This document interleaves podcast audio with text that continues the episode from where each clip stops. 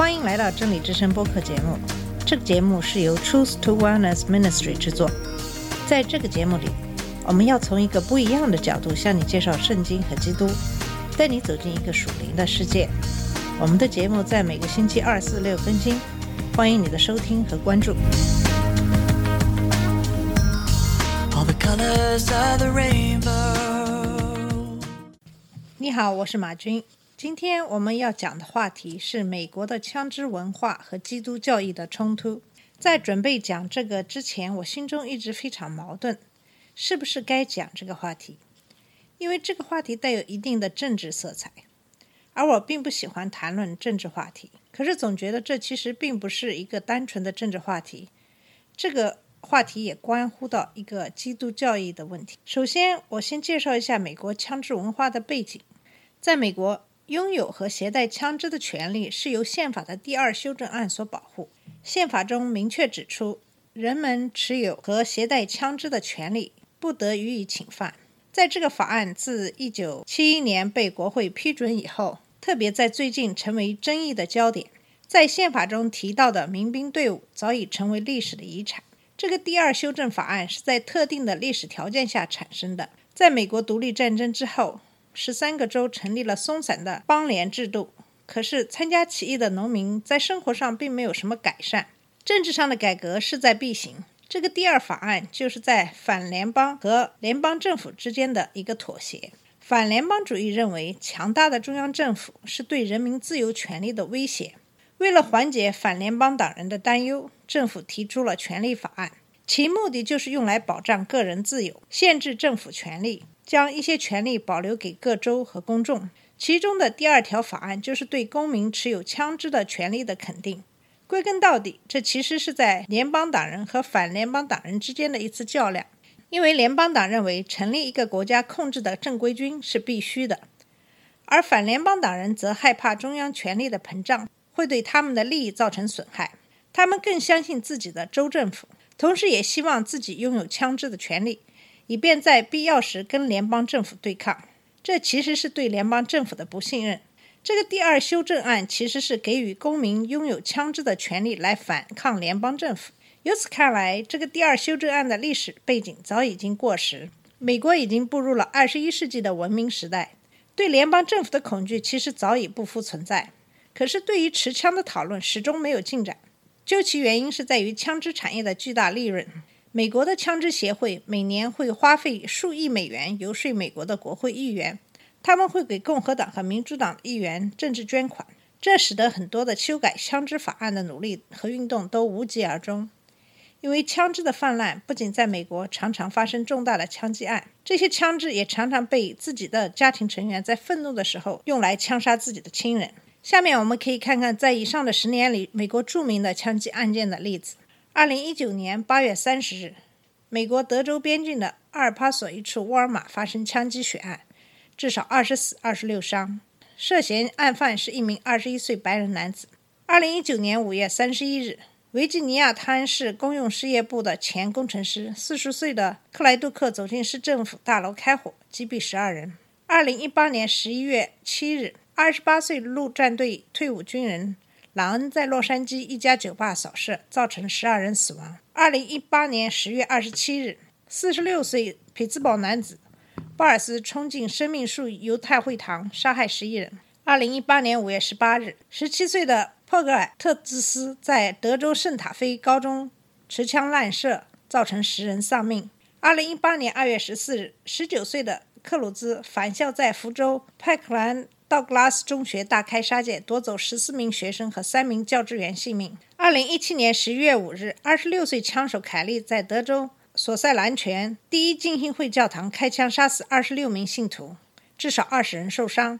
二零一七年十月一日，六十四岁的佩德克从拉斯维加斯下榻的旅馆房间窗户对街上参加户外乡村音乐节的群众开枪，造成五十八人丧命，五百五十人受伤。这是美国现代史上死伤最惨重的大规模枪击案。二零一六年六月十二日，枪手马丁在佛州奥兰多一间同志夜店开火，造成四十九人死亡。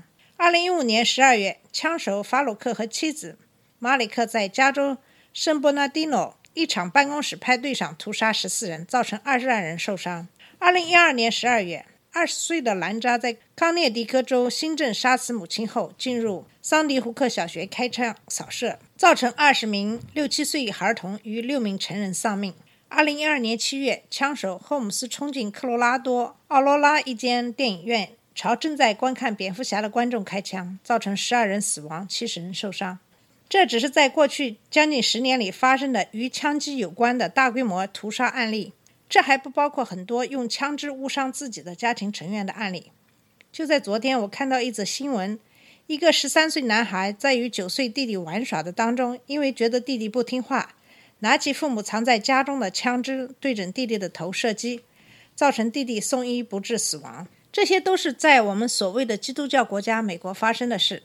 那下面我们来看看，在另外一个国家发生的跟枪支有关的事，在大洋洲的新西兰，二零一九年三月十五日发生了造成五十人死亡的克莱斯特切骑士枪击案。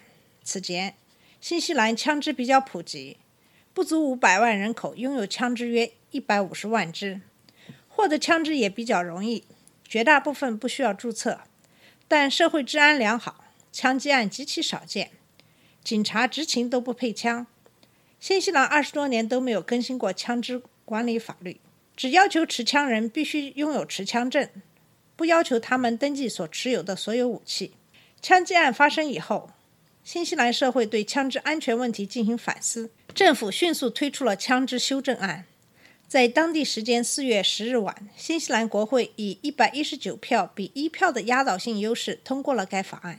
一般新西兰出台一项新的法案，至少需要半年到一年的时间，但这项法案从提出到通过，仅仅用了不到一个月的时间。根据该法案，今后在新西兰持有军用半自动步枪、突击步枪及高容量弹匣等配件均属违法行为，违者将面临最高五年的有期徒刑。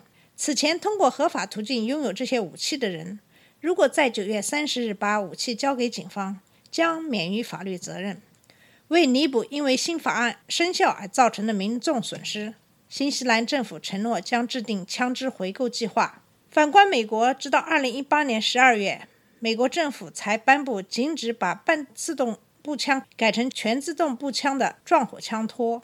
该法律在次年三月正式执行。关于其他的枪支管制法律，都是不了了之。这是美国目前对于枪支的管制的现状。我们暂且不去评论美国的法律的问题。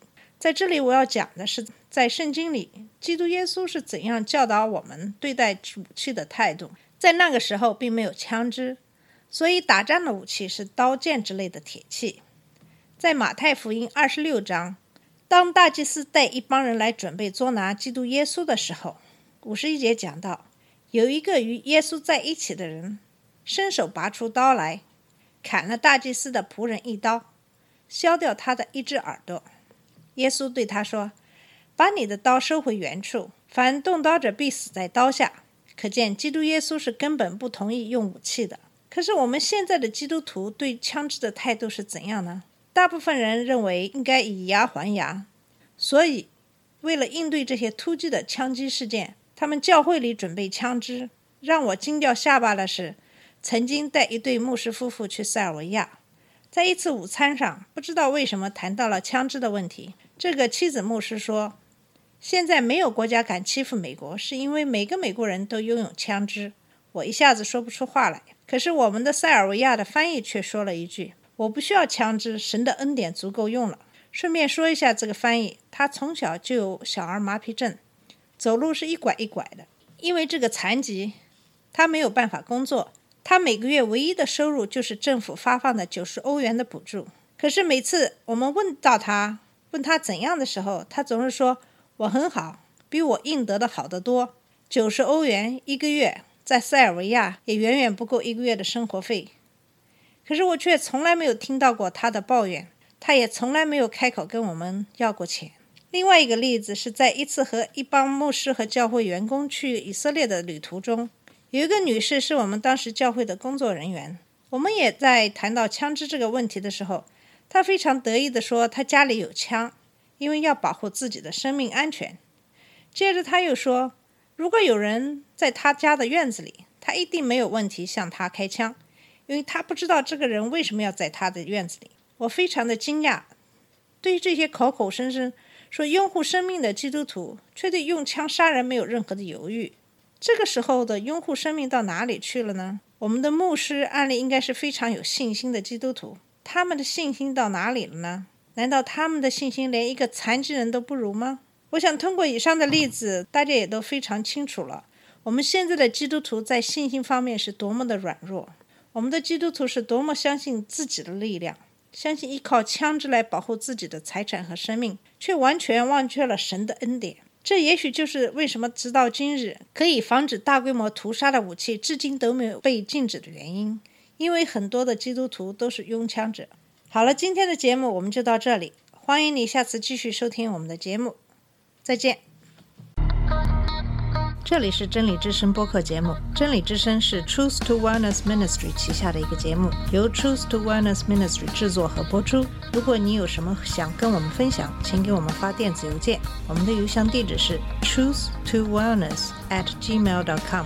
你也可以直接去我们的网站 www dot truth to wellness .com 浏览更多的信息。下次节目再见。